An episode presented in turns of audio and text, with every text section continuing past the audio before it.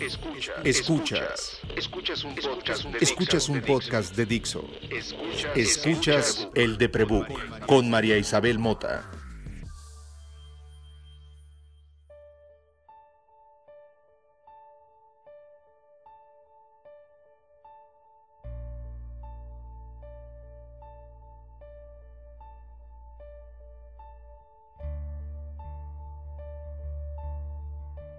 No sé hace cuánto tiempo que no grabo, la verdad. El tiempo es una construcción, me parece. Ahora que se habla del género en términos de construcción social, creo que tendríamos que empezarnos a pensar lo mismo sobre el tiempo. Hoy nos juntan 28 días. Ese es el número que tengo en común con Verónica, alias Lady Productora y productora de este espacio. Durante 28 días, mi amiga estuvo recluida en un hospital Supe que eso iba a pasar a las 4 de la mañana, cuando me dijo, no puedo respirar, tengo un montón de miedo y no puedo respirar. Esta es la primera vez que tenemos chance de platicar largo y viéndonos las caras, la segunda vez en 28 días. Estoy muy acostumbrada a ver a Verónica seguido, o sea, produce este espacio y no, no sé qué hacer sin ella. Me siento hablando sola y por eso no se produjo este espacio, porque bien lo pudo haber hecho alguien más, pero yo no sé cómo escribir, para quién le cuento las cosas si no está ella. Entonces, no sé en qué momento de su hospitalización le dije, bueno, ya sal, ¿no? Porque tengo cuatro grabaciones pendientes y hay que grabar el tuyo y pues ni modo que salgamos con el de los demás, o sea, tienes que ser el primero. Y le empecé a molestar con eso. Mejórate, dude, porque hay un podcast. Y recupérate porque Ana Marina está aplaudiendo en Social FM y, ¿sabes? Hay cosas que hacer. Y me preguntaba la gente por ella, yo nomás la hago enojar mi única obligación para con mi amiga es hacerla enojar, que esté bien encabronada para que pueda con la enfermedad. Hoy es 25 de enero, 24 de enero, y mi amiga salió hace cuatro días del hospital, una semana, una cosa así, una semana. Sí, el sábado pasado. Estuvo 28 días, que se sintieron creo como seis meses, y que le van a tomar años recuperarse.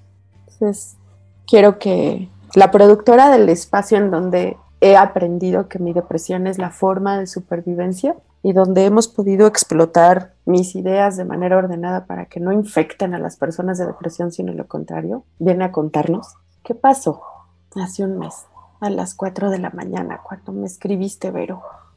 Bueno, primero, hola a todos. Ya tengo voz porque hace un mes no tenía voz. Y lo que pasó fue que en la tarde de hace un mes, no me creo que era mm, domingo, de pronto sentí un calambre muy fuerte, muy profundo del lado izquierdo, donde después me enteré que no pudo haber sido un calambre porque no hay músculo, hay grasa y hueso y ahí no puede haber calambre. Pero yo sentí un calambre muy profundo. Yo pensaba que era una contractura o un desgarre y cada vez que respiraba me dolía, como cuando tienes un calambre que no te deja respirar. Pasaron las horas, me empecé, como yo pensaba que era una contractura, me puse Voltaren, este, pomadas, mil pomadas de las que tenía mi mamá. Se me bajaba el dolor hasta que seguía y seguía y seguía y seguía y cada vez mi respiración era más cortada y tenía mucho miedo y no podía respirar. Y le hablé a mi novio y le dije que por favor eh, viniera por mí porque me sentía muy mal. Este, y ahí empezó una aventura muy traumática y donde yo no entendía nada. Y por lo que me ha platicado Pedro, mi novio, salí del hospital no entendiendo muchas cosas por cómo llegué a urgencias. Después de que mi novio pasó por mí, fuimos al, historia corta, al GEA González a que me tomaran una tomografía porque las tomografías son muy caras y en el GEA González pues no me iban a cobrar. Entonces, este, me tomaron la tomografía después de cinco horas de estar esperando y después de ver a mucha gente con COVID. Y cuando salí me dieron los resultados, me dijo el doctor que tenía que ir a homeopatía, al Instituto Nacional de Homeopatía. Y yo le dije que, ok, ¿cuándo? La respuesta fue ahorita. Cuando mi novio le preguntó qué tan grave es, me, me platica él que los doctores vieron el reloj, ay, voy a llorar mucho, eh, perdón. Y le dijeron, todavía llegas. De eso yo me enteré saliendo del hospital. fuimos a homeopatía, no me quisieron atender porque no tenían los instrumentos por si algo me pasaba y yo no entendía a qué se refería. Salí y le dije a Pedro, pues dicen que el hospital es nivel 2, no me pueden atender, pero yo como en, no entendía que vaya a hospital general y ahí diga que me tienen que atender. Fuimos a hospital general, a urgencias, la primera vez no me quiso atender una enfermera, nos mandó al área COVID, pues porque los síntomas que yo llevaba eran todos de COVID. No podía respirar, no podía respirar y no podía respirar. La tos, cuando me preguntaban que si tenía tos, la tos no tenía tos, no tenía ningún otro síntoma más que no poder respirar. Este, y ahí regresamos, me vio un doctor, yo le dije llorando que tenía mucho miedo, le enseñé la tomografía que me dieron en el GEA González, la vieron y me pasaron a darme oxígeno. Yo llegué con una oxigenación que ahora entiendo por qué mi cerebro tiene un desfase o algo le pasa a mi cabeza que de pronto se me olvidan las palabras. Bueno, yo llegué con una oxigenación de 74. Yo en ese punto ya no sabía lo que estaba pasando conmigo. No entendía. A mí me llevaron, me metieron a urgencias, este, bueno, me quedé afuera con el oxígeno en lo que se desocupaba una cama en urgencias para meterme. Que fue yo creo que en ese momento en urgencias, antes de entrar a urgencias, que te escribí y te dije, no puedo respirar, tengo miedo. Supongo que fue más o menos por ahí. Me asombra cómo recuerdas eh, tus primeras palabras sobre este evento, es cómo fue un evento traumático. Dijiste aventura, te empezaste a reír y el evento traumático. Yo vi tu mensaje a las 7 de la mañana tú sabes que yo apago el teléfono, ¿no? O sea, a menos de que haya una cosa por la que lo tenga que tener prendido, que algún, alguno de ustedes, de mi gente querida, mira, please, puedes dejar prendido tu teléfono, ¿sabes? y no había por qué. Tú cuatro días antes de que esto pasara, de que este dolor pasara, te habías hecho prueba COVID. Habías estado muchos días en un hospital y habías brincado muchos días en un hospital porque tu mamá requería una atención que tristemente no fue suficiente para mantenerla viva. Y tenías muchos días, pues como está cualquier persona cuando pierde a su último padre. Dos semanas. Y estabas mal, ¿sabes? No estabas durmiendo nada, estabas comiendo muy de la mierda, salías de vez en cuando, pero no teníamos miedo de que tuvieras COVID porque te acababas de hacer la prueba.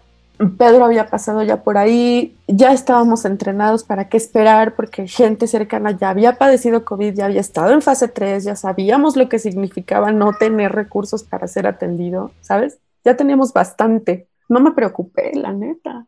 Y ese día mi, tenía, mis semanas eran mantenerla de malas, hazla reír. Su mamá se acaba de ir, ¿no? Y eso hice. Cuando leí eso a las 7 de la mañana, no me contestaste a los dos minutos, le hablé a Pedro estaba en el hospital general. ¿Qué hago? Me pasé hablando con Pedro tu primer semana en el hospital. Porque tú no, por supuesto, tú no tenías teléfono, no estabas consciente la mayor parte del tiempo. Y cuando apenas estuviste, estabas todavía muy asustada. Pues sí, es que les voy a explicar a todos los que nos escuchan, como dije antes, lo mío no fue COVID, yo estaba segura que no era COVID.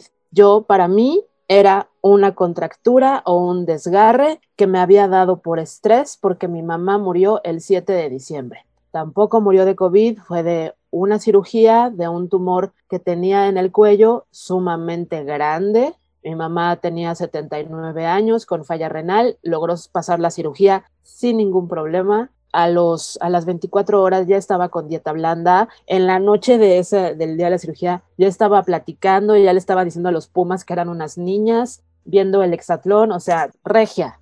Y de pronto todo empezó a salir mal.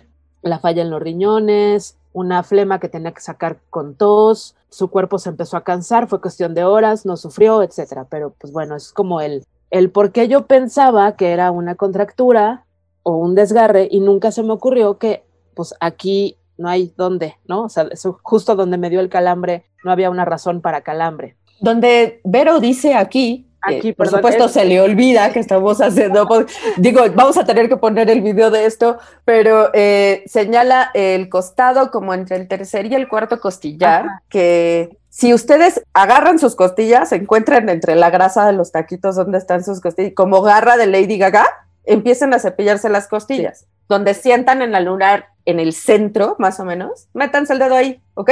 Ahora, inhalen bien despacito y bien profundo e empujan el dedo al mismo tiempo hacia el centro. Más o menos eso se siente cuando sientes un como me torcí, ¿no? Cuando tienes alguna enfermedad pulmonar, tristemente, yo también ya tuve una, no sé si tristemente la verdad. También creo que tengo buen entrenamiento, creo que estamos mejor preparadas tú y yo para la guerra. Tú mejor que yo, la verdad, mana. Tú mejor que yo, ahorita sí me llevas las ventajas, pero no importa, yo llevaré los tacos. Haber padecido neumonía me puso en alerta. ¿Sabes? O sea, igual que tú, que me dijeras, me duele, es como, mm, llevas tres días en la cama, pero no has dormido en 48 horas. Se me ocurre, ¿sabes? Yo lo mismo.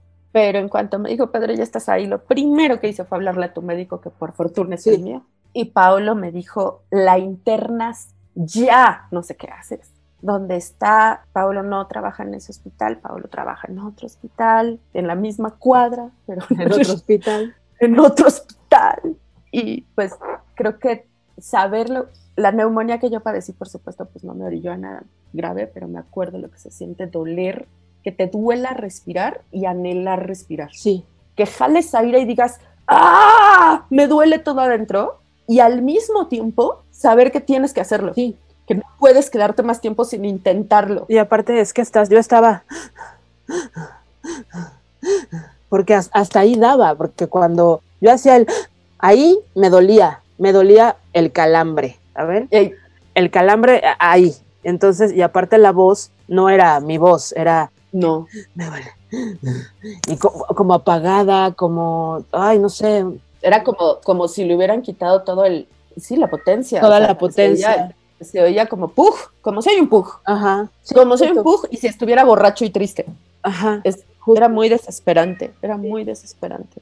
Entonces, este, pues ya estaba en urgencias, pero yo en urgencias, yo no entiendo, o sea, entiendan que para la gente que nos está escuchando, que ha tenido familiares o les ha dado COVID y que tienen una oxigenación de 86, recuerden cómo su cerebro, cómo, cómo funcionaba. Yo llegué con una oxigenación de 74. A mí me dice Pedro, tú ya no estabas. O sea, Verónica ya se había ido. Yo ya no entendía nada de lo que estaba pasando. Me metieron a urgencias. Todo era gente corriendo, aparatos prendidos por todos lados, canalizándome. Como que estaba ahí, pero no estaba ahí. Y de ahí todo fue así. Yo nunca entendí qué era lo que pasaba. A los dos días, los doctores haciéndome preguntas y yo lo único que les decía era, no, no, sé, ya sabes, tienes tos, bla, bla, bla, y yo, no, no, no, no, no, diabetes no, hipertensión no, ta, ta, ta, ta, ta, no, no, no, no. ¿Por qué viniste? Porque tengo un calambre en el lado izquierdo que me impide respirar. Y en Gea González me tomaron una tomografía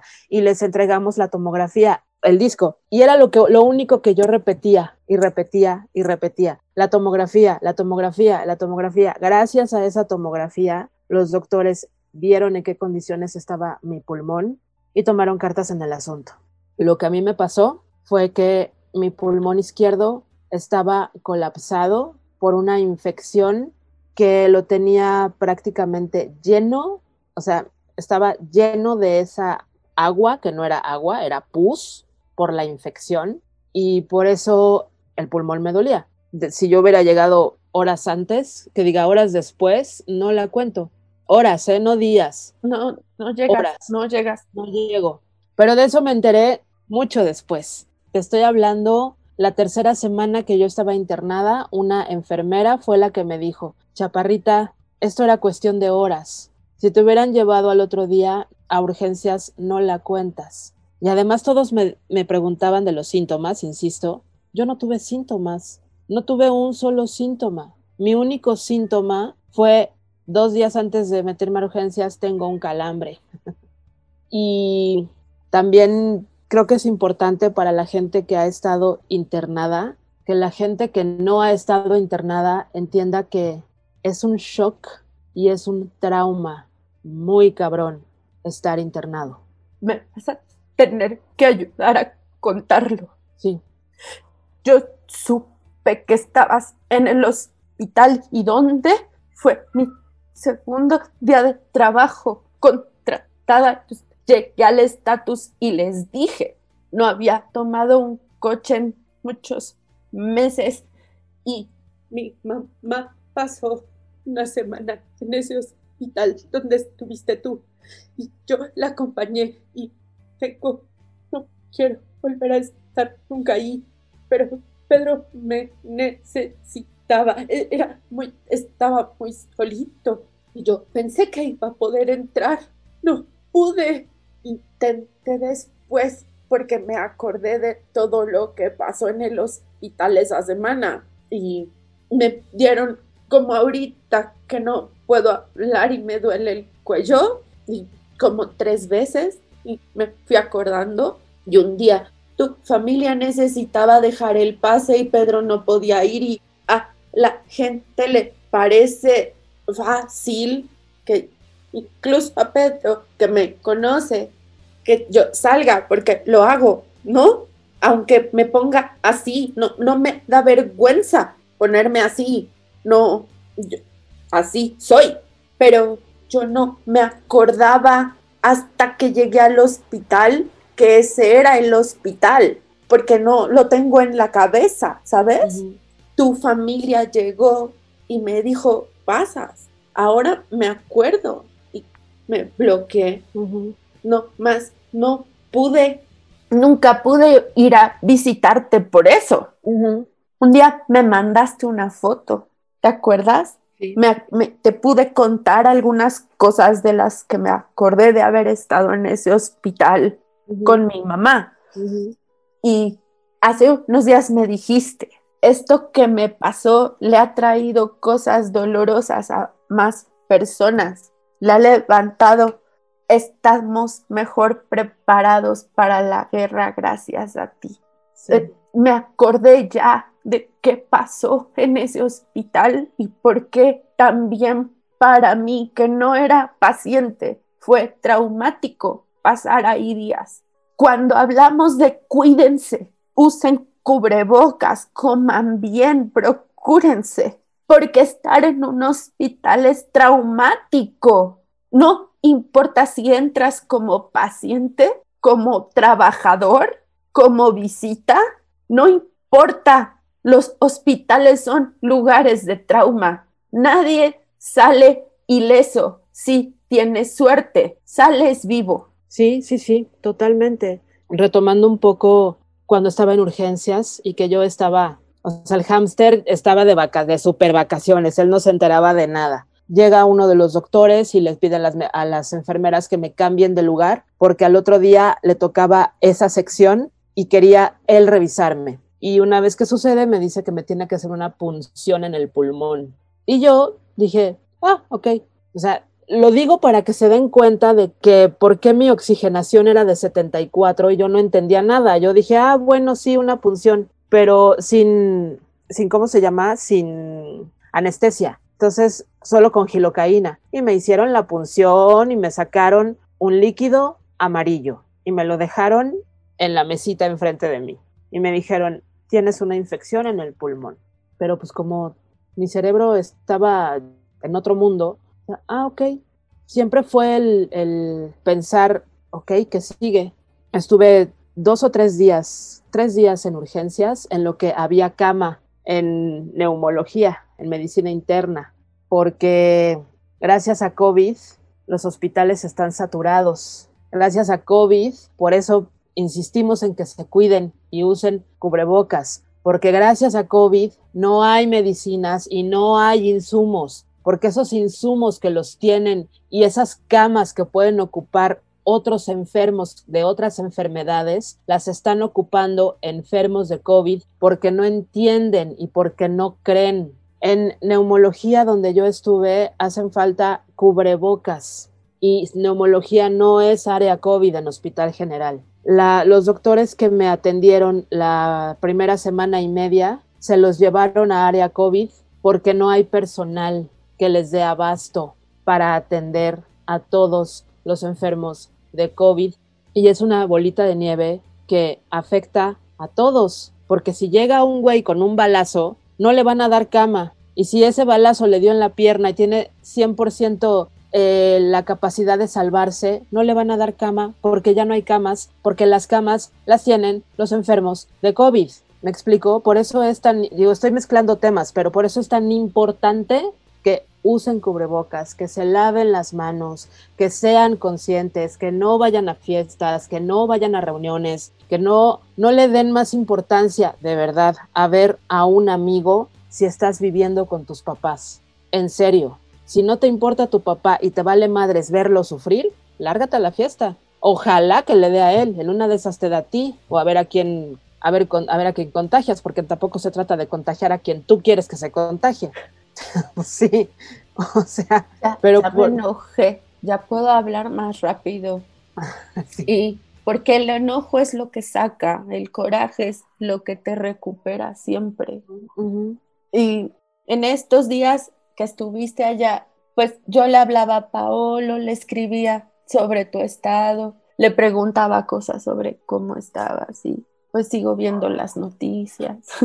Había mucho miedo de que estuvieras allá en el estado en el que estabas, sabiendo que es un hospital mixto. Yo me preocupaba mucho por Pedro, pero pues él ya pasó por ahí, como sea, no hay tanta posibilidad de contagio. Yo no me he contagiado. Bueno, hasta donde sabemos, capaz que ya pasó, pero como nunca he tenido síntomas, va a pasar, espero, y voy a sobrevivir y tú también. Pero ahora que decías, llega un tipo con un balazo, llega una mujer a punto de parir, ¿ok? es una cosa tan simple como esa. Y yo sé que todo mundo dice, todo mundo se explica o se hace razones para salir, ¿no? Como te bases tu propia historia de cuándo es urgente, cuándo no. Yo pienso en lo que decía hace rato, en que los hospitales son traumáticos para todos. Para todos. Esa soledad, que aunque tú sabes que hay gente allá afuera, al final estás solo en urgencias. O cuando estaba yo en la habitación, eh, yo entré a urgencias el 21 de diciembre. El 23 de diciembre me pasaron a neumología y el 23 de diciembre me pusieron una sonda al pulmón izquierdo para drenar la infección.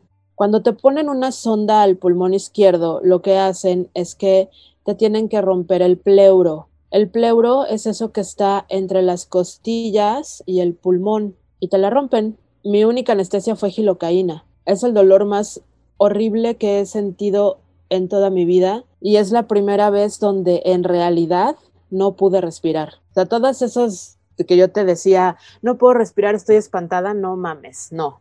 Cuando me rompieron el pleuro, ahí, y mira que hice mis ejercicios de respiración para concentrarme y manejar mejor el dolor. La física es la este física. Rompes algo que está hermético desde que salió de fábrica, va a doler. Y duele de la chingada. Vaya, es que también digo, nunca he sentido ese dolor en mi vida, pues es que nunca me ha pasado nada. O sea, yo antes de esto nunca me había ni descalabrado, ni me habían cosido, ni me había torcido, roto, nada, nada, nada. Nunca había estado en un hospital, nunca me habían dado un tratamiento más allá de infección en la garganta, este, o el día que me intoxiqué con mariscos que me inyectaron algo justo a tiempo porque me estaba eh, cerrando la tráquea, pero eso fue en mi casa entonces, este, después que me ponen la sonda, aparte del, dolor inmenso, inmenso, no, no tengo, yo creo que a la gente que se le ha roto un hueso puede entender el dolor.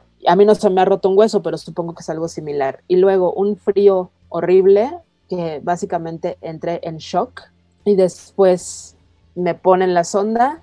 La sonda va, iba conectada para las mujeres a la altura, la sonda está, iba desde el resorte del brasier entre la copa y el broche, a la mitad justo ahí tenía la sonda, que iba conectada a una caja que se llama pleuro, donde ahí caía toda la pus, o sea, toda la infección. Me hicieron muchos estudios, muchos estudios, no sabían qué tenía, no le daban porque yo no tenía, no tuve síntomas. Dile a un doctor, a un médico, que, que diga qué tengo sin síntomas, ¿no? O sea, yo veía la cara de todos de, pues es que, ¿por qué tienes pus en el pulmón?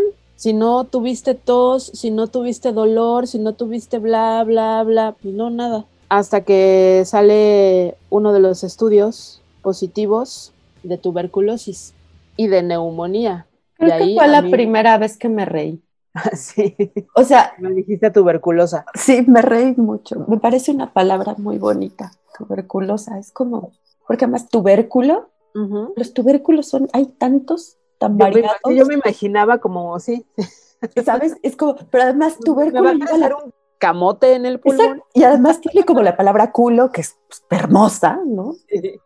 Es como, y me parece que decir pinche vieja tuberculosa es como un insulto muy sabroso, ¿sabes? A mí me daba mucha risa leerlo. Eh, y teníamos muchos días en, pues es que la neumonía está cabrona, y a ver cómo va, ¿sabes? estábamos como dando mucho de que se te movió la sonda, que no podías respirar, que... Y hablábamos mucho del asunto de la lección de humildad que ofrece cuando el cuerpo no da una, ¿no?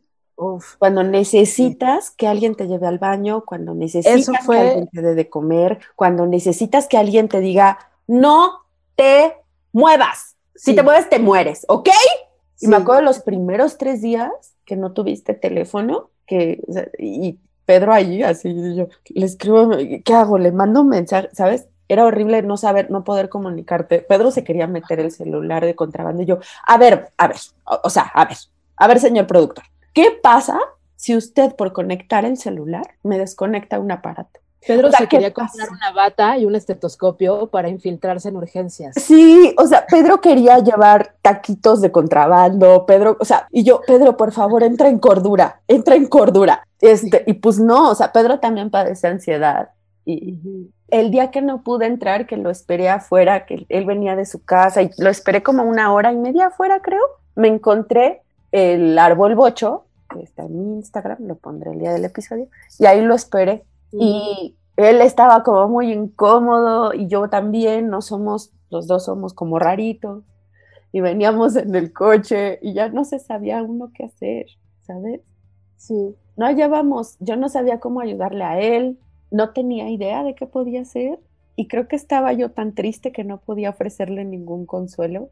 Y aún así él se, él se metió a urgencias las veces que pudo, ¿eh? Y no sé cuántas veces se metió, lo sacaban a cada rato, pero iba y me, pasaba rápido y me tocaba los pies.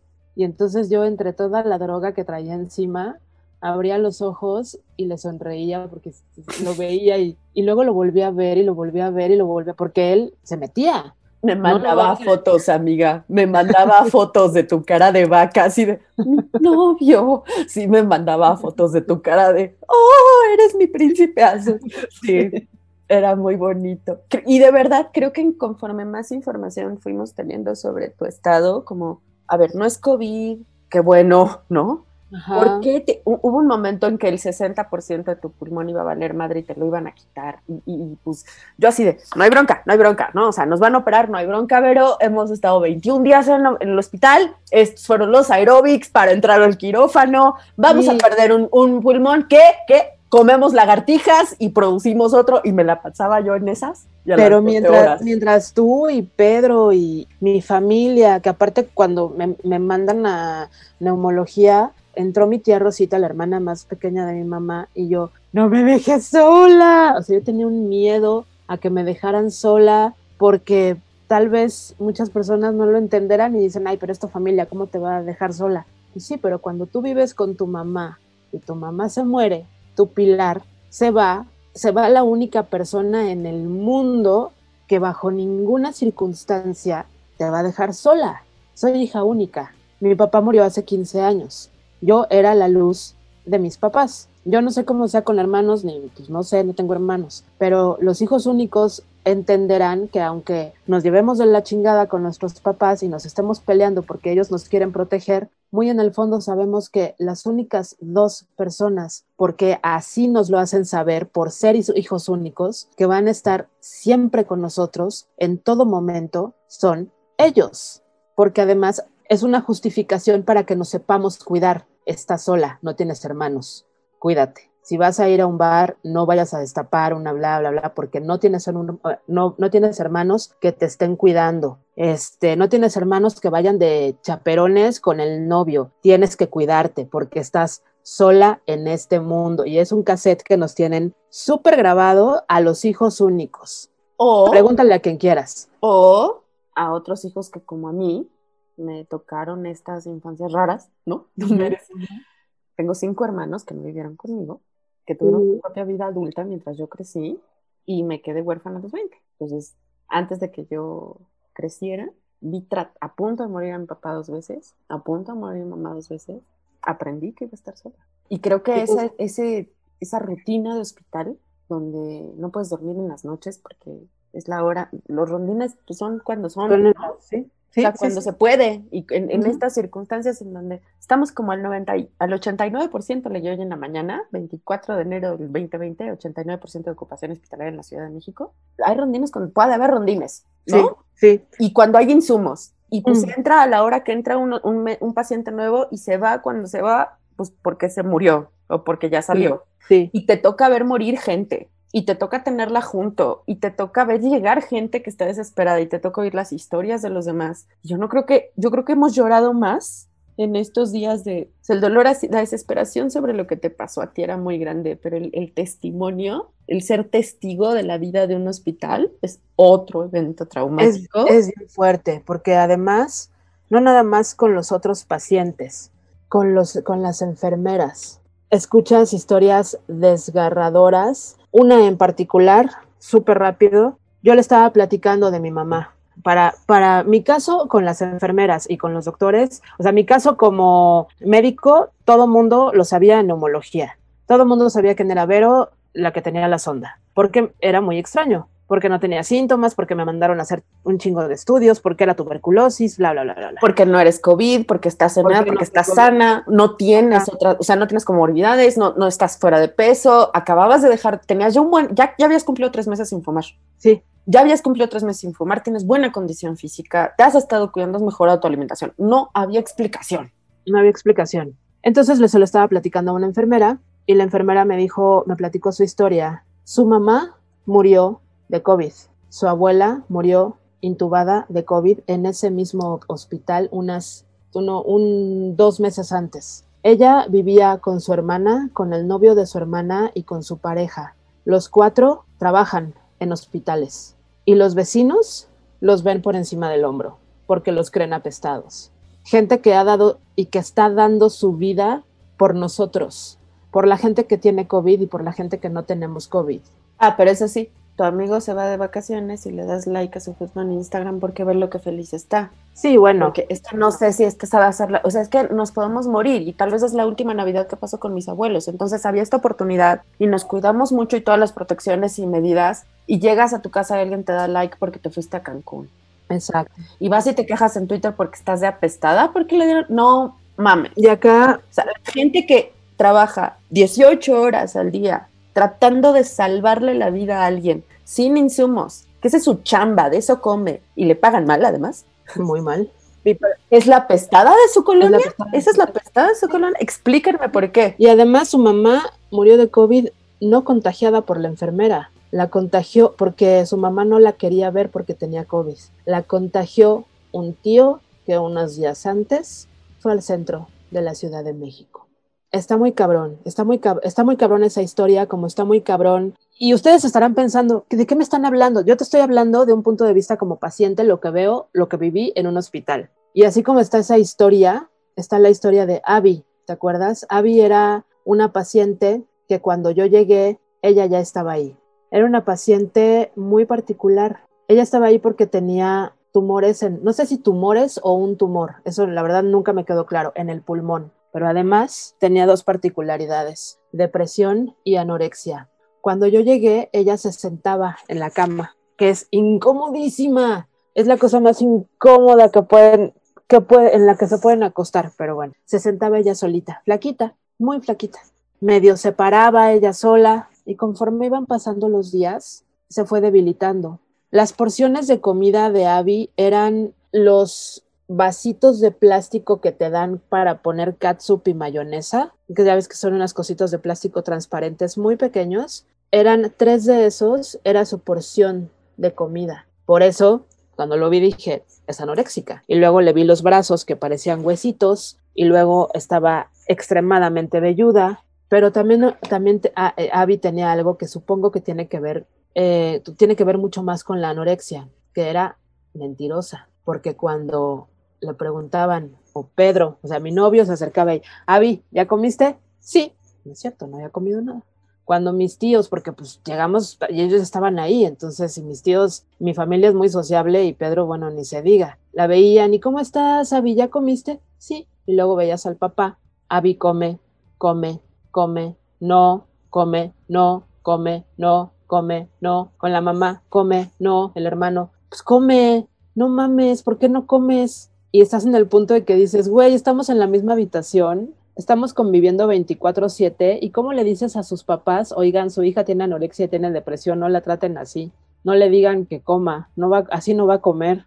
Hasta que en dos semanas Usabi se debilitó mucho porque pues dejó de comer. Había días en los que se pasaba todo el día dormida, todo el día dormida. En la noche sus papás la amenazaban. Si no comía, no se iban a quedar con ella en las noches a cuidarla. ¿Ustedes creen que comía? No. ¿Saben por qué? Se llama depresión y anorexia. Porque además su pareja la dejó, pero antes de dejarla, pues le dio en la madre. Una de las razones por las que Abby fue a dar al hospital fue por la putiza que le puso el cabrón. 25 años, dos hijos de 6 y 4 años. Y yo, viéndola, diciendo, no mames, yo ya quiero salir de aquí porque me quiero ir a tomar un café de a de veras.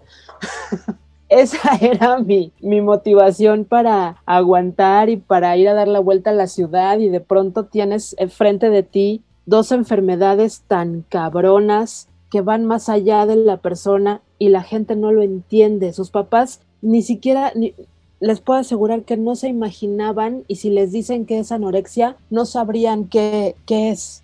Yo, los médicos me han fallado en la vida porque no han curado la gripa y porque no me pueden enseñar dónde está el órgano del ánimo. Y luego, yo no estoy lista para contar lo que me pasó en el hospital, pero el caso de Abby me recuerda lo que me pasó. El caso de Abby eh, estuvo muy rudo esos días, muy rudo, porque además estabas ya mejor, ¿sabes? Ya estabas bastante drenada, ya te podías parar, comías un poquito más, te estabas empezando a quejar de la comida, ¿sabes? Ya estabas mejor, ¿no? Y ya empezó a pasar esta onda y, pues son bien oscuras las noches. Son, bien oscuras y Abby falleció y una noche antes de la mañana en la que falleció estuvo delirando toda la noche. Toda la noche es toda la noche gritando, quejándose, diciéndole diciéndole a alguien, a su papá, que la abrazaran. Su papá estuvo con ella, su papá no tenía idea de qué hacer, no sabía qué decirle a su hija que estaba, yo ni siquiera creo que haya estado consciente de que su hija estaba delirando y que ese delirio era delirio de muerte. Las doctoras la llenaron de medicina porque ella decía que le dolía algo y pues más bien era para que ya se tranquilizara porque ya no había nada que hacer y ella seguía delirando. Murió a la como a mediodía del otro día su mamá alcanzó a llegar y son cosas que se los platico porque son cosas que como paciente vives y muchas veces no lo platicamos y lo dejamos guardado porque ya estoy en casa, ya me dieron de alta y ahora todo va a ser perfecto. Y, en esa perfección va tu reputación, ¿no? Y en esa perfección va quién eres y qué tan fuerte eres y qué tan admirable eres porque resulta que estar enfermo, crónico, súbito, cualquier caso que sea es un síntoma de debilidad, ¿no? Hazme el favor, ¿no? Y los primeros días el coraje que, el poco coraje que tenías, porque tenías muy poco coraje, se te iba en contra tuya. Te estabas echando la culpa de lo que estaba pasando. Y eso es súper autodestructivo. Y si algo sabemos los que tenemos un poco de educación sobre la enfermedad de la depresión es eso. Yo te pedí que contaras todo esto que pasó en el hospital porque en medio de las muchas pláticas que por fortuna tuve todos estos días contigo, alguna vez hablamos de lo importante que es para mí tu presencia en mi vida y cómo eso ha permitido que yo le pierda el miedo a hablar. Yo creo que la locura se transmite a través de las palabras y escribir es un lugar simple donde yo puedo soltar lo que pienso creyendo en que nadie va a salir afectado, porque vivo en un país donde nadie lee, ¿no? Pero tú me obligaste a pensar en que lo que yo quería y podía decir, uno, valía la pena, dos, le iba a servir a alguien, tres, no iba a lastimar a nadie. Y tenemos haciendo esos setenta y tantos episodios. Sí. Por eso te dije, no, puedo escribir sin ti, no puedo hacer el podcast sin ti, no te me puedes morir, no puedes y te encabronaste. ¿Cómo que no tienes voz? No, no, no, ahorita la encontramos, ¿qué necesitas? ¿Dónde quieres? Por? Y yo dije, ok, ya te estás sintiendo mejor, ¿sabes? Creo que este podcast es importante, que lo que hacemos en este podcast es importante porque siempre lo hemos contado desde nuestra experiencia como huérfanas, desde nuestra experiencia como mujeres que han sido abusadas, desde nuestra experiencia como tú como hija única y yo como hija extraña, ¿no? Como en un ambiente extraño, con papás a los que admiramos mucho y que perdimos, y también en una gran necesidad de aprender cómo evitar el dolor ajeno a las dos nos ha marcado mucho vivir cuidando a alguien más. Yo creo que lo que hiciste este mes es el entrenamiento para el apocalipsis zombie más perro que alguien puede recibir en la vida.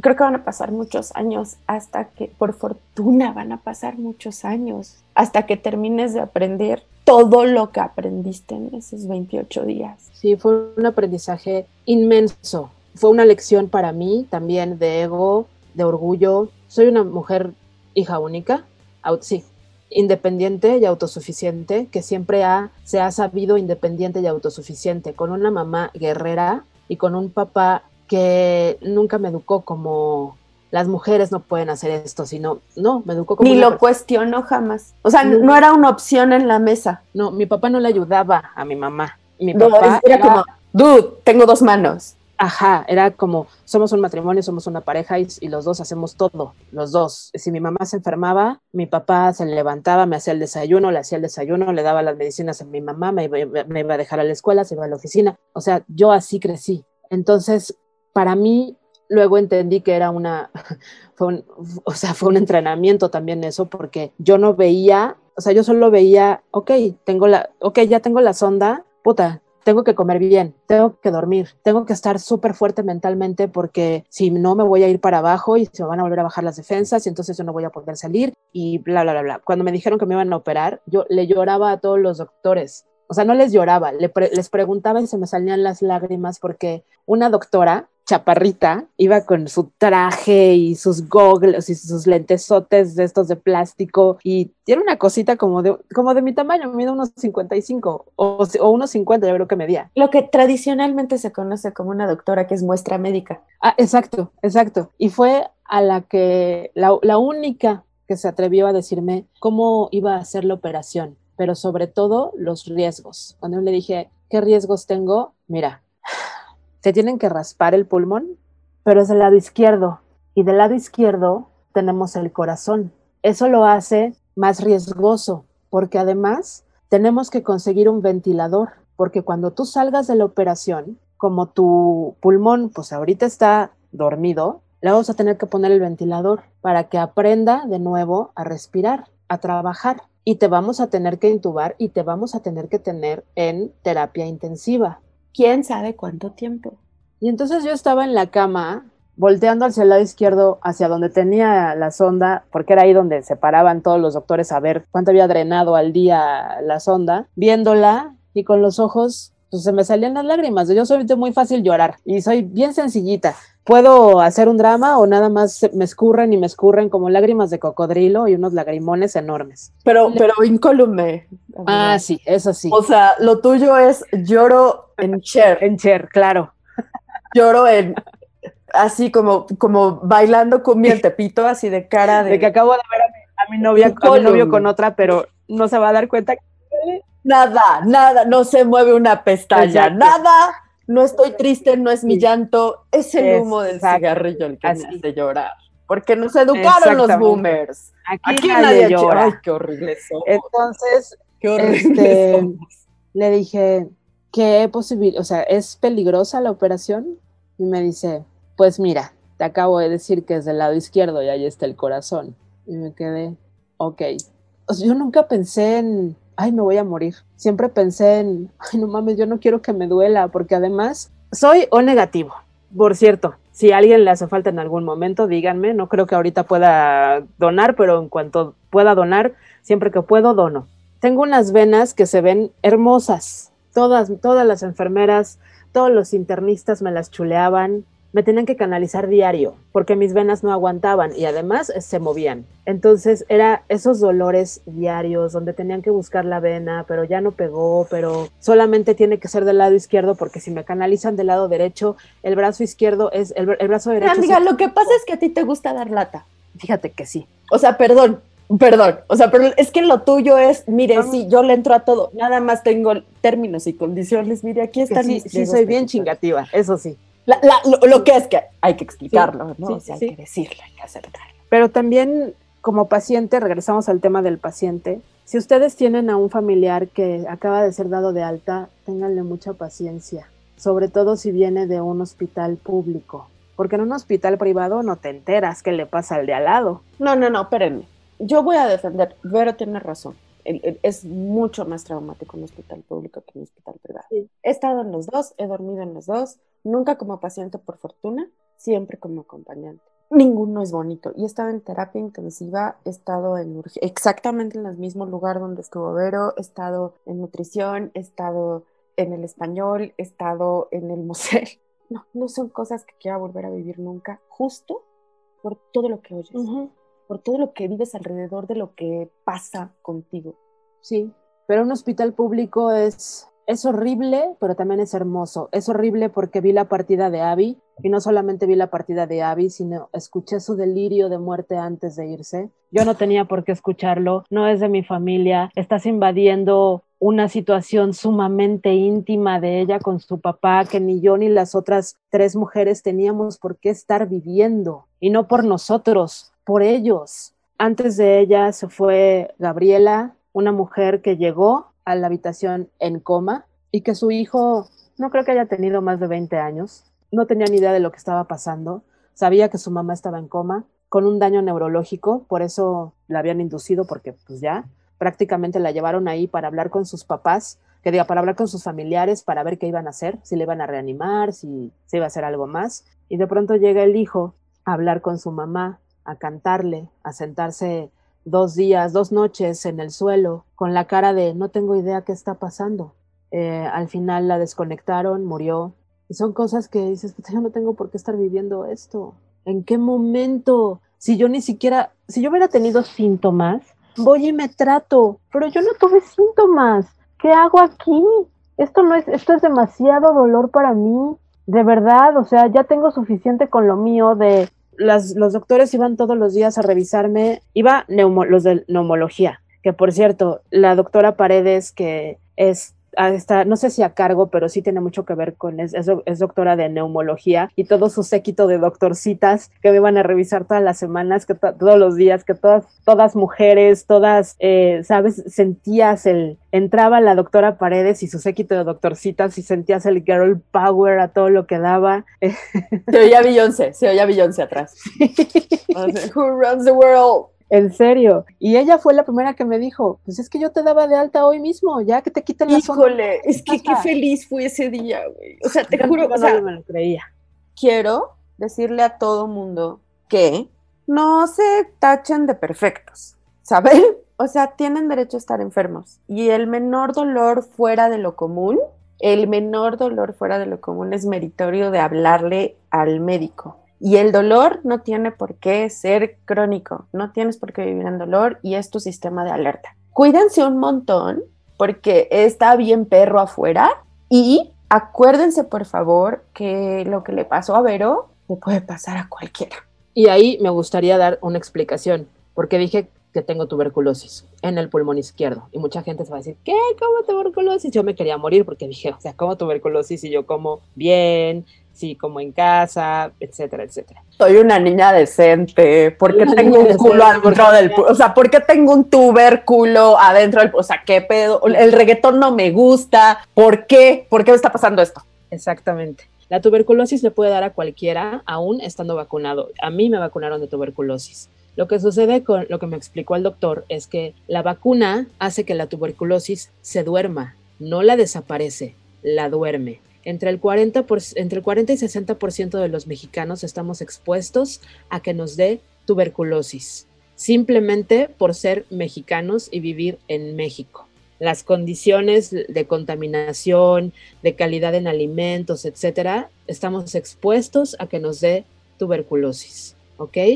Entonces, sí, sí te puede dar, sí, sí, cuídate, no, no estás exento. Y como dice María, si tienes síntomas de cualquier índole, si hay un dolorcito que no te late, ve al doctor, porque vivir en un hospital tres semanas no se lo deseo a nadie. Sí es mucho aprendizaje, sí tuve que aprender a usar pero, el Pero ¿para qué si la escuela nunca es bonita? O sea, también se puede vivir sin aprender, oye. O sea, ¿por qué, ¿por qué la agresión? ¿Por, qué tienen que experimentar? Escarmienten, escarmienten en cabeza ajena. Estar en un hospital sobre todo público, es horrible. Es maravilloso porque conoces a enfermeros, gente de limpieza, doctores, que ves cómo dan la vida por nosotros con los insumos que tienen, con la calidad de material que tienen. Había, a mí cuando me daban el antibiótico, me lo daban pues obviamente en, canalizado. Son unos cuadritos de plástico llenos de líquido que en el antibiótico, pero el plástico es tan de baja calidad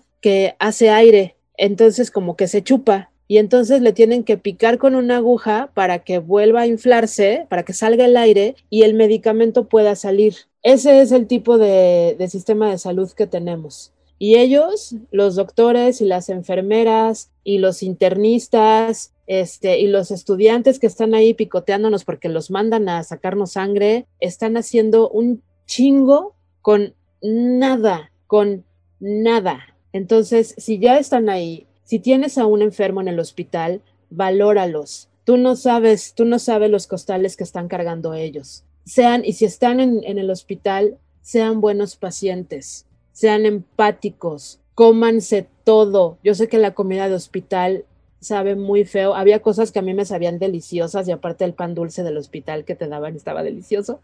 Pero véanle lo bueno, luchen, luchen, porque si no luchan, el dolor va a ser mayor, la pena va a ser mayor, no nada más para ustedes, para sus familiares. Yo agradezco también la red de apoyo que yo tuve y que estoy teniendo a María, a Pedro, a Manu, Manu es uno de mis mejores amigos, Manuel Hernández, a toda mi familia, gente que, familia que hace años que no veo, que ni siquiera teníamos nuestros teléfonos, que me escribían todos los días, mi primo que es médico, que trabaja en, en Veracruz, muy sutilmente me decía, ¿cómo vas? ¿Qué te dijeron los doctores? Y el 90% de la conversación era mandarme fotografías de paisajes nevados, que sabe que es lo que más me gusta. Y de repente, eh, ¿tienes alguna novedad? Y yo, sí, fíjate que el doctor me dijo que, bla, bla, bla. Claramente él sabía, con lo poco que yo le decía, él sabía que mi condición que estaba pues, prácticamente a punto de morir. ¿No? Que yo no lo supe hasta que salió. yo sabía que estaba muy grave, pues digo, si te ponen una sonda en el pulmón, no es que esté sana, ¿no? Pero no sabía hasta qué punto estaba tan grave. Yo, yo no más le dije a Pablo, ¿la, la puede librar si nos la podemos llevar a casa y la libra? Dijo, no. Esa es la clase de, gente chingona que tenemos cerca, ¿no? Que nos dice con claridad, sí. hay que hacer esto. ¿Sí? Los doctores cada vez que van a verme, ¿te duele algo? Incomodidad, lo, pues las únicas incomodidades es la sonda que tengo en el pulmón y el cómodo. Tu enemigo acérrimo. Mi enemigo Yo quiero mandarte a hacer camisetas del cómodo, de tu romance con el cómodo. Es que creo que, o sea, nunca te había oído hablar tanto de alguien que no fuera Pedro, como el cómodo, el cómodo, el cómodo, o sea, el cómodo y tú son uno mismo. Somos uno mismo. Porque además yo siempre estaba, es que yo creo que me ayudó mucho la ignorancia de que yo no sabía qué tan mal estaba, porque yo les decía a los doctores, oigan, pero el mismo día que me pusieron la sonda, ¿eh? Pero yo puedo caminar, o sea, ¿cómo cargo el pleuro, la caja, para ir al baño? Yo no necesito el cómodo. Y los doctores, sí, mira, sí lo necesitas porque pues no te puedes mover, porque si el cómodo... Voy a explicar lo que llevo estudiando ocho años. Ajá, si se desconecta, ¿no? Pues prácticamente te mueres, ¿no? Y yo, no, o sea, sí lo entiendo, pero yo me lo llevo con cuidado y puedo caminar y puedo ir al baño y yo no necesito. Claramente estoy entrenada profesionalmente para mover un cómodo porque yo me sé. Sean buenos pacientes, porfa. O sea, te duele algo de manera inusual, háblale a tu médico. Y te duele algo crónicamente, habla con tu gente sean buenos pacientes. Y ser buen paciente no significa ir a googlear lo que te está pasando. No. Ser buen paciente significa seguir las instrucciones del profesional de salud que está atendiendo tu caso. Eso es un paciente. Sí. Y por favor aprende sobre lo que está sucediendo, edúcate lo más que puedas a nivel científico sobre cómo funciona un virus. No te quites el cubrebocas, no te quites el cubrebocas, no te quites el cubrebocas. A mí me iban a ver con cubrebocas, ¿eh? o sea, mis familiares no, no se lo quitaban y yo estaba, todos los que estábamos ahí teníamos cubrebocas. Ah, parte importante. Como dije hace rato, nosotros no estábamos, no éramos área COVID. La habitación se sanitizaba, no me acuerdo ahorita, pero eran dos o tres veces por semana y teníamos que estar usando cubrebocas todo el tiempo. Pero además, una vez que una paciente llegaba a mi habitación, a los dos días llegaban dos minions, parecían minions, con su cajita y sus trajecitos, así de, Verónica Hernández, sí, ah, venimos a hacerle la prueba del COVID por PCR, yo así de, la única vez que me quejé, la única vez que me quejé, neta, fue cuando, fue cuando fueron estos güeyes, así de, no, yo no quiero que me la hagan, ya me la hicieron en el Instituto de Nutrición, y claro que duele, porque sí duele, nada de que se sienten cosquillitas, ni no es cierto, duele, o sea, se siente raro, se siente la chingada que te metan un hisopo por la nariz y por la garganta, pero vale la pena, porque es tu tranquilidad. Entonces, a todos los que entraban, nos hacían la prueba de PCR, porque no, podías tener a un enfermo.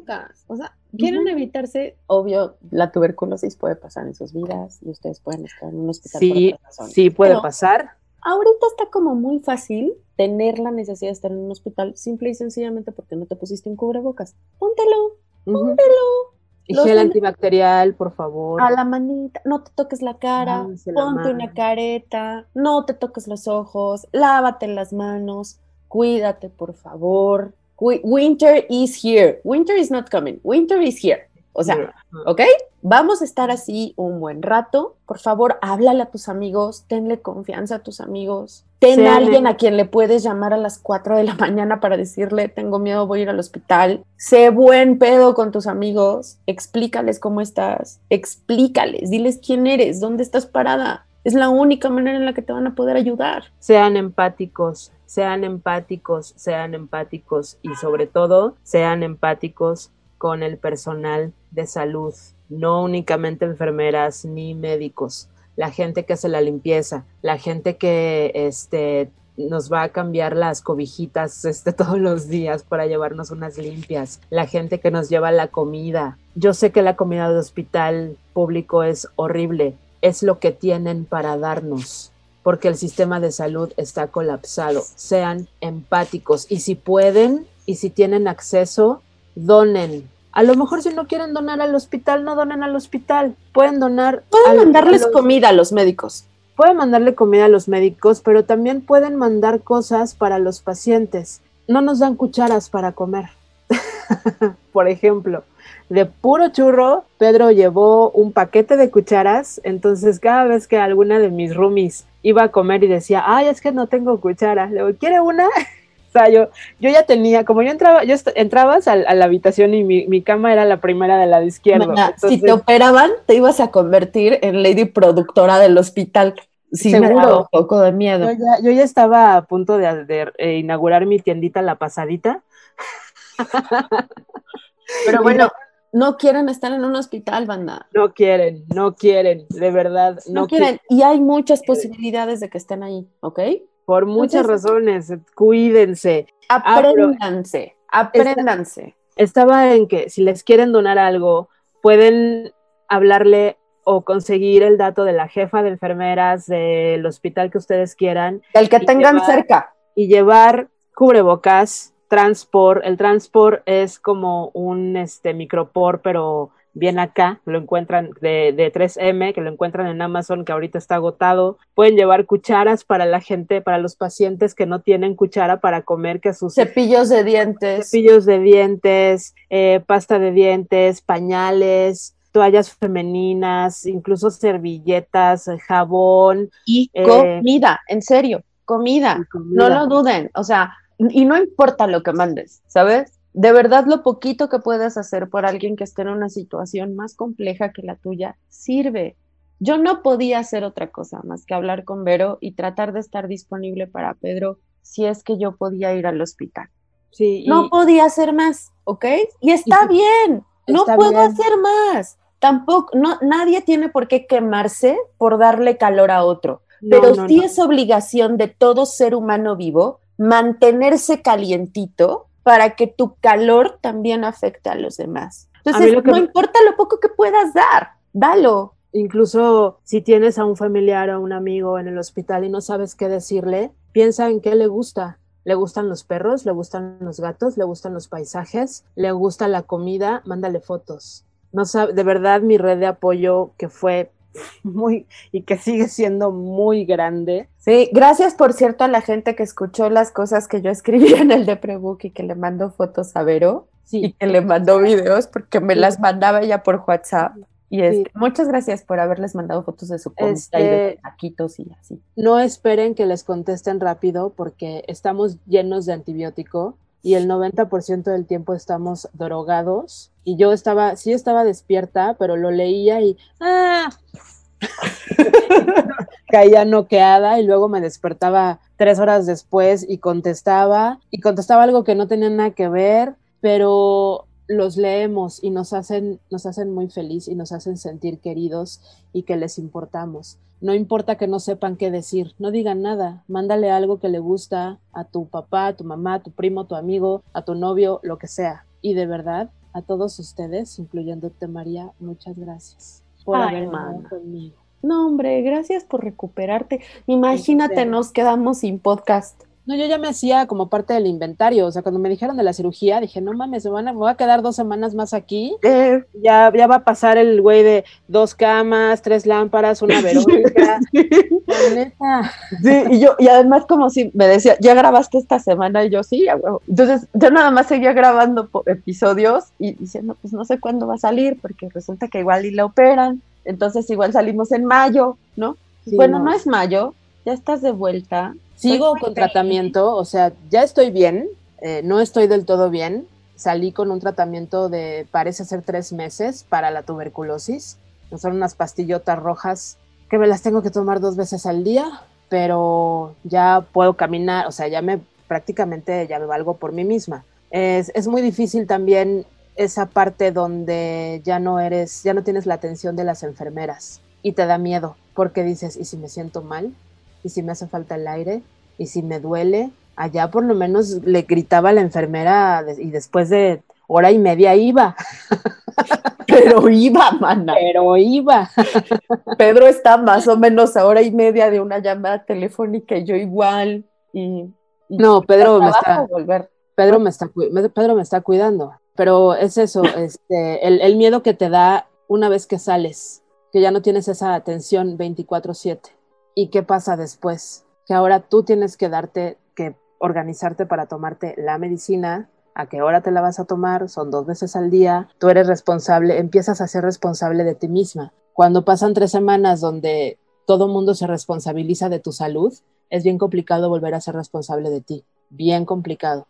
Paciente, la palabra es paciente. Paciente. Y se habla de paciente para aquella persona cuyo trabajo es esperar. Sí. Cuesta mucho trabajo cuando estás en dolor y cuesta mucho trabajo también cuando te recuperas.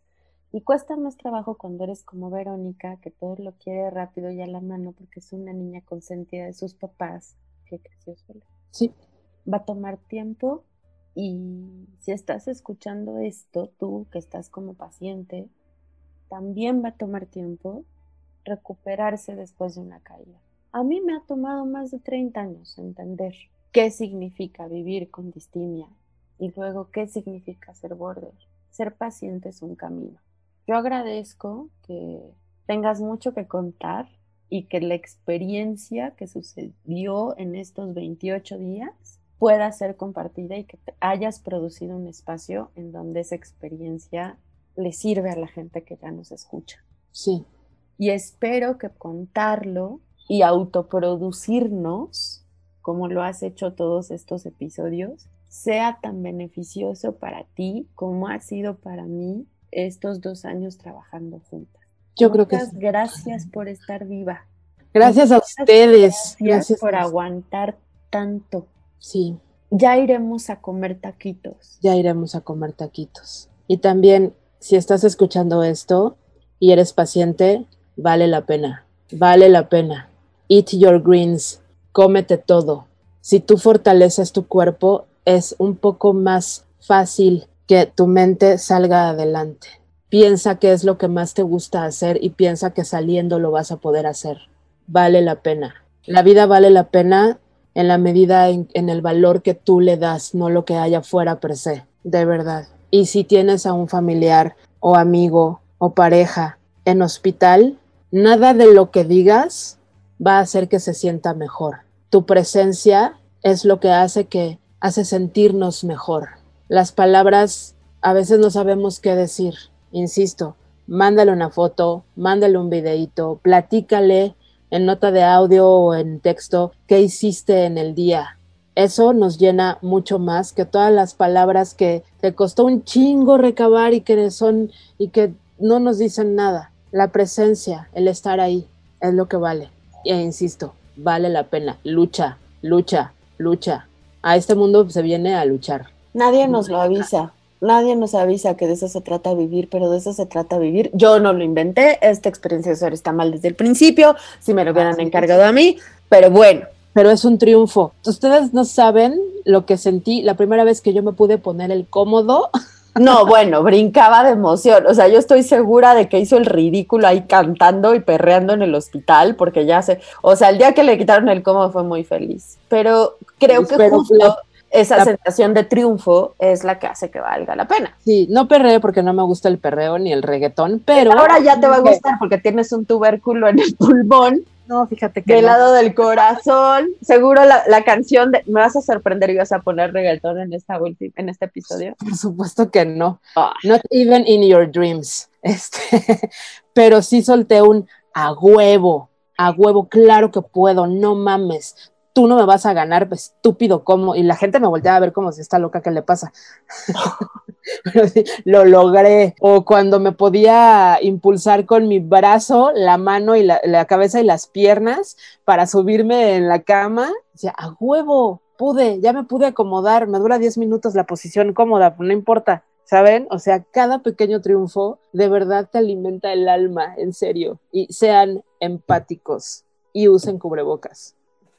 ya. Ya no sé cuántas veces he tratado de despedir este episodio, pero está bien. Sí, ya sé, ya me voy. Eh, no importa. Eh, solo quiero que quede sentado en actas que este es oficialmente el regreso del podcast, que no sé cómo va a seguir trabajando en los siguientes meses, pero que ya decidiremos ver y yo cómo funciona eso, tomando en cuenta que ya sigue convaleciente y está enferma y me vale gorro que quiera producir todo el tiempo y que pues la vida está como está, ocupada yo quiero pedirles, porfa, que si algo aprendieron de este episodio, nos lo cuenten, porque como pueden ver, lo que ha salvado mucho el ánimo es platicar, ¿no? O sea, cuando uno está solo necesita conversar y tener con quien hablarlo. Y creo que en la medida en la que todo el mundo cuente sus experiencias, nos sentiremos cada vez más fortalecidos en estos tiempos tan oscuros que nos están tocando vivir. Así que si estás escuchando esto, muchas gracias. Por favor, Escucha todos los siguientes episodios en el deprebook.com, en dixo.com. Si tienes algo que decirle a Vero, la puedes encontrar en arroba Verushk, que siempre es complicado de escribir. Nunca me acuerdo cuál es doble. Veru S-S-H-K, creo. Y si no, ahí están sus arrobas en el deprebook.com. ahí están sus arrobas en el deprebook.com. Y cuéntanos, cuéntanos qué te duele, porque el dolor no es normal. Y no es normal estar solos y aislados en ese momento. Gracias, por venir y gracias por escuchar. Y gracias por volver, Vero. Gracias a ti y gracias a todos ustedes. No se iban a deshacer de mí tan fácilmente. Tuviéramos tanta suerte.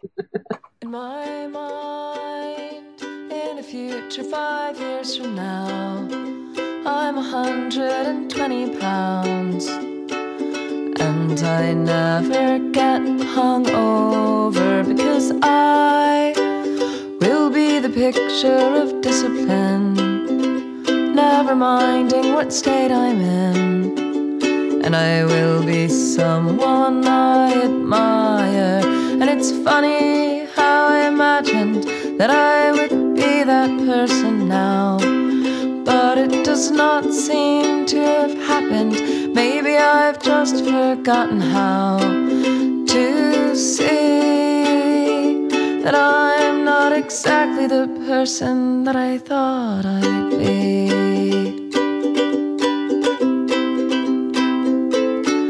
And in my mind, in the faraway here and now, I've become in control somehow. Never lose my wallet because I will be the picture of discipline, never fucking up anything. And I'll be a good defensive driver. And it's funny how I imagined that I would be that person now. But it does not seem. Maybe I've just forgotten how to see that I'll never be the person that I thought I'd be.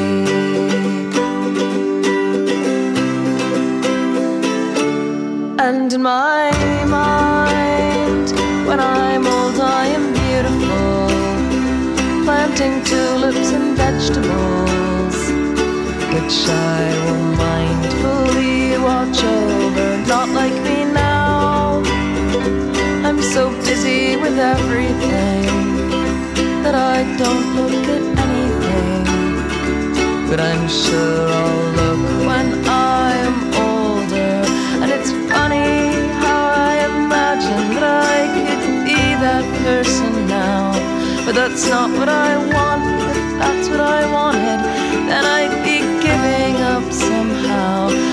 Strange to see that I don't want to be the person that I want to be.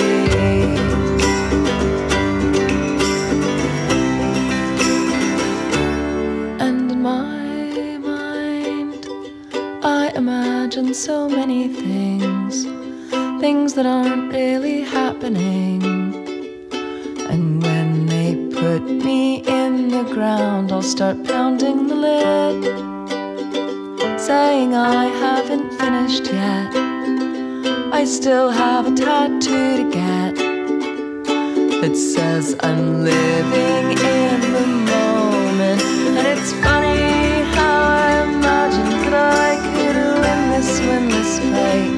But maybe it isn't all that funny that I've been fighting maybe I have to think it's funny if I wanna live before I die. And maybe it's funniest of all